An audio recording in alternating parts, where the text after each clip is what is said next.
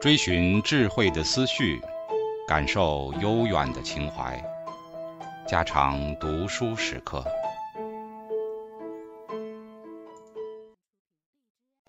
警告：慎入，非专业朗读，听后可能出现且不仅限于挺尸等严重不适，另切勿洗耳，以免污染水源。引发小猫、小狗中毒等严重生化事件。性嫉妒中的冲突，在第五章中，我们已经探讨了男性的长期择偶偏好，其中包括对婚姻期间始终忠贞的伴侣的偏好。根据假设，该偏好是用于解决至少在一定程度上解决父子关系的不确定性这一适应性问题的。这种偏好也表明。男性十分在意配偶和其他男性的性接触。的确，在第六章中，我们也看到女性可能从外遇中得到许多潜在的好处，例如资源、好的基因和更好的配偶。这些方面的思虑也成了两性冲突的一个深刻来源。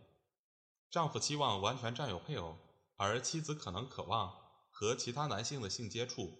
简而言之，两性在通奸的问题上。存在着潜在的冲突，通奸的可能性对男性造成了一个严重的适应性问题，因为男性常常对子女投入很多资源，所以人们常常把通奸的危害夸大。假如一个男性戴上了绿帽子，他就一定会想到自己花费的所有资源都投入到了其他人的子女身上，但是问题甚至比这更加严重，他不仅丧失了自己的投资。还浪费了对配偶的投资，因为他的配偶正在为另一位男性的子女劳心费力。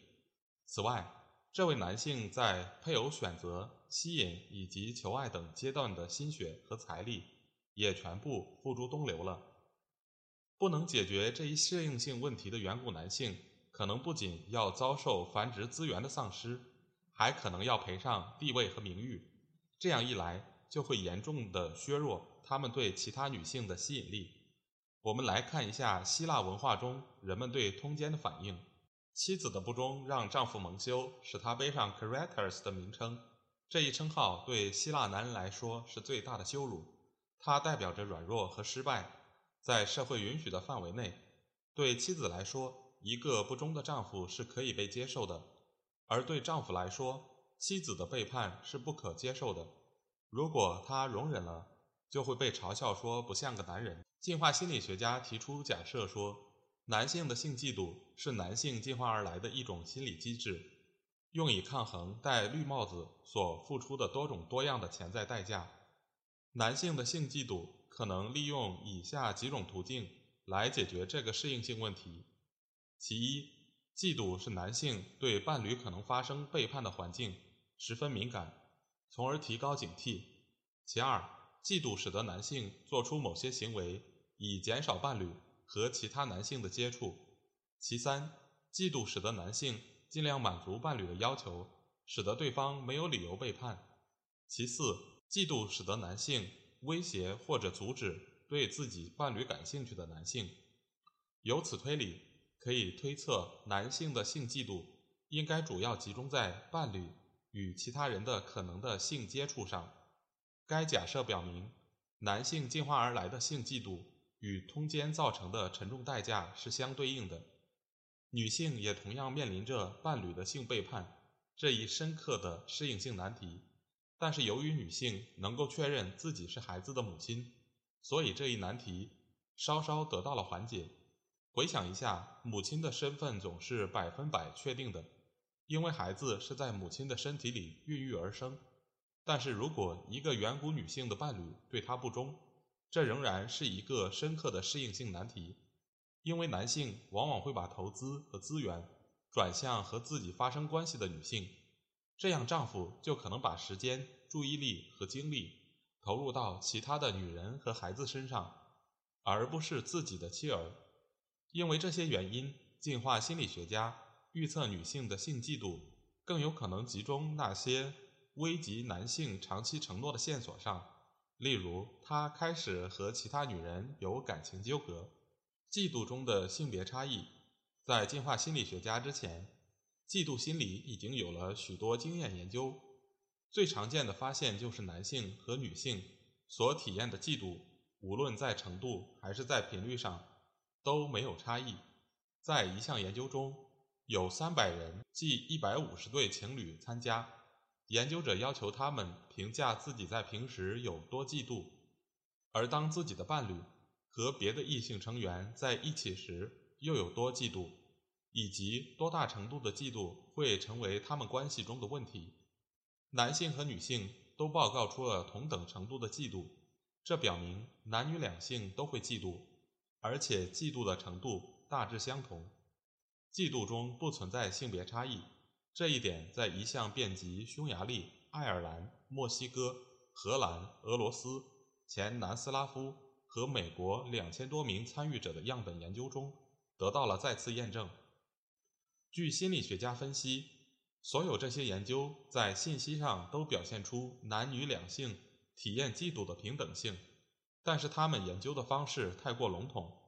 经过分析，进化心理学家们提出这样的假设：即尽管两性都有嫉妒的体验，但引发他们嫉妒的线索的权重是不同的。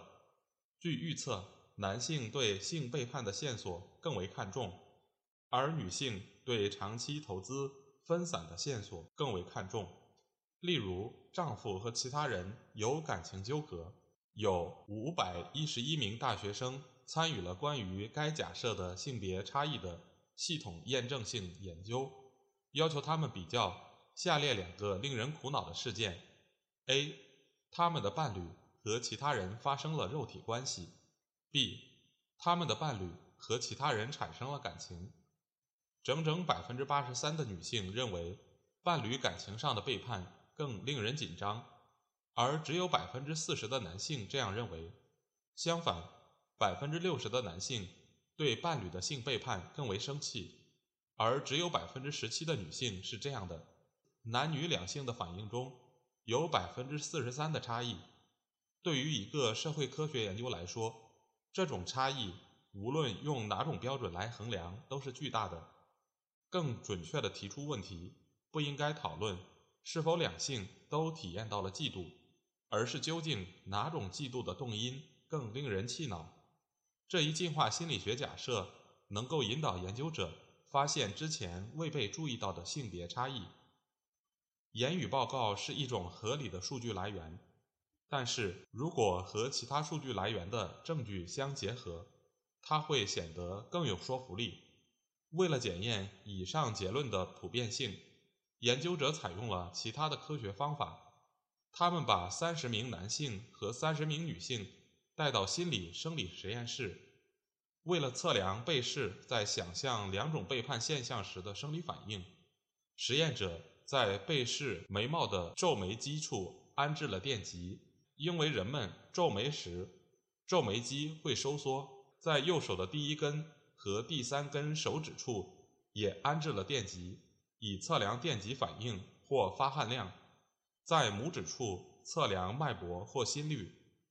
要求被试想象性背叛，想象你的伴侣和其他人发生了性关系，清楚地想象当时的情景和情绪；或者感情背叛，想象你的伴侣和别人相爱，清楚地想象当时的景象和情绪。当头脑中出现了清晰的景象和情绪时，被试就按一下按钮，同时激活生理记录仪，测量之后二十秒内的反应。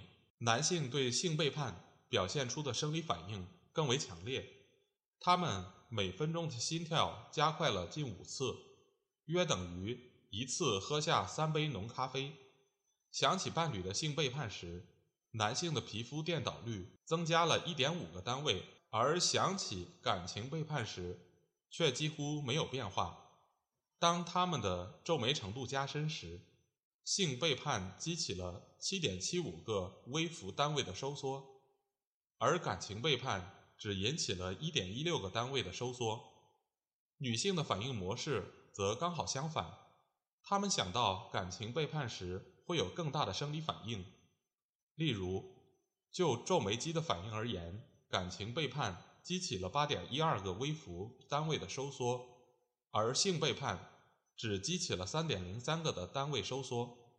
男女两性的这种生理反应模式和心理反应相结合，可以强有力的证明以下假设：即人类拥有专门的心理机制，用于解决进化过程中反复出现的与性相关的问题。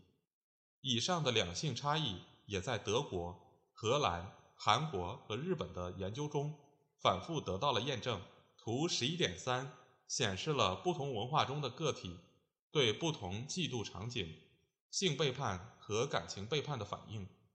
总之，男性嫉妒对性背叛的线索更为敏感，而女性嫉妒对感情背叛的线索更为敏感。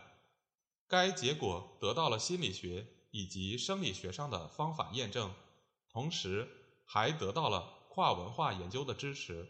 不过，嫉妒的性别差异的进化解释已经遭到了挑战。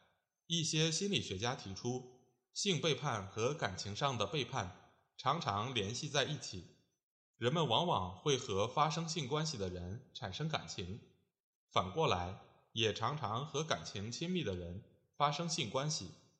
但是男性和女性对于这种联系的信念又是不同的。也许女性对伴侣的感情背叛更为恼火，是因为他们认为这也就意味着发生了性背叛。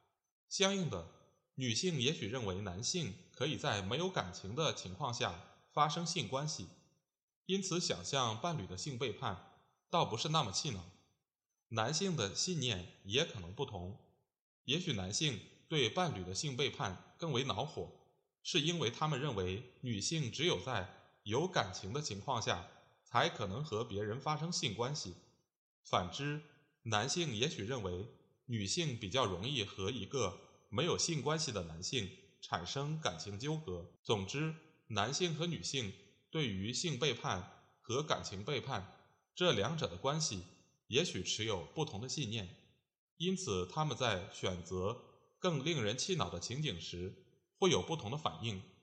有四项经验研究在三种不同的文化中进行，用以验证上述具有竞争性的预测。第一项研究包括一千一百二十二名大学生，他们来自美国东南部的一所艺术学院。最初的背叛场景被更改成两种互斥的类型：针对没有感情纠葛的性背叛和没有性背叛的感情纠葛，要求被试报告相应的恼怒程度。图十一点四表明，男女两性间存在显著的差异。这与进化的理论模型相一致。假如上述的信念假设是正确的，那么性别差异应该消失。但是在这个实验中，差异并没有消失。第二项研究对这两种模型的预测提供了四种附加的检验。它使用了三种策略，以美国大学生为被试。第一种策略采用了。表现两种互斥的背叛类型的三种不同变式。第二种策略安排两种类型的背叛都发生了，要求被试报告他们觉得哪些方面更令人气恼。第三种策略是使用统计方法检验在说明何种形式的背叛更令人气恼时，性和信念分别占的预测价值。结论总结如下。正如进化理论模型所预测的，研究发现了巨大的性别差异。不管问题怎样表述，也不管使用何种方法策略，更不管条件概率被控制的如何严格，性别差异仍然存在。第三项研究采用来自韩国的非西方样本，重复了六种背叛问题。最初的性别差异再次得到了验证，表明女性对感情背叛。比男性表现出更大的苦恼，而男性对性背叛比女性更感苦恼。当使用两种策略来控制条件概率时，性别差异仍然显著。进化假设经受住了实证的考验。第四项研究利用来自日本的非西方样本，检验了有关嫉妒和信念性质的预测。这些结果。再次验证了进化假设，在激发嫉妒的动因上，两性的权重各不相同。尽管该两性差异已经得到了很好的证明，但他仍在接受挑战。不过，在两性差异的信念理论被反复证伪之后，他的提出者看上去已经完全放弃了它。真正的科学是经得起反复检验的。依照这个标准。嫉妒的性别差异的理论解释是成功的。每次挑战过后，许多科学家仍在继续寻找嫉妒的两性差别和相关的进化解释的证据。性别差异得到了更多的证实，例如使用生物学的方法、嫉妒的连续测量、嫉妒体验的自我报告，还有初始的破选嫉妒测量。嫉妒心理的进化假设顶住了诸多强烈质疑。而且以简单的方式完美的解释了凡如星辰的经验发现，它可以解释背叛的两性差异的最初发现，即使控制了条件概率，它还是能够说明嫉妒的两性差异。当两种背叛都发生时，它能面对哪种背叛更令人苦恼时体现出的两性差异。此外，它还能说明。这种差异的跨文化的一致性，这一点已经在荷兰和德国等西方文化中，以及韩国和日本等非西方文化中得到了验证。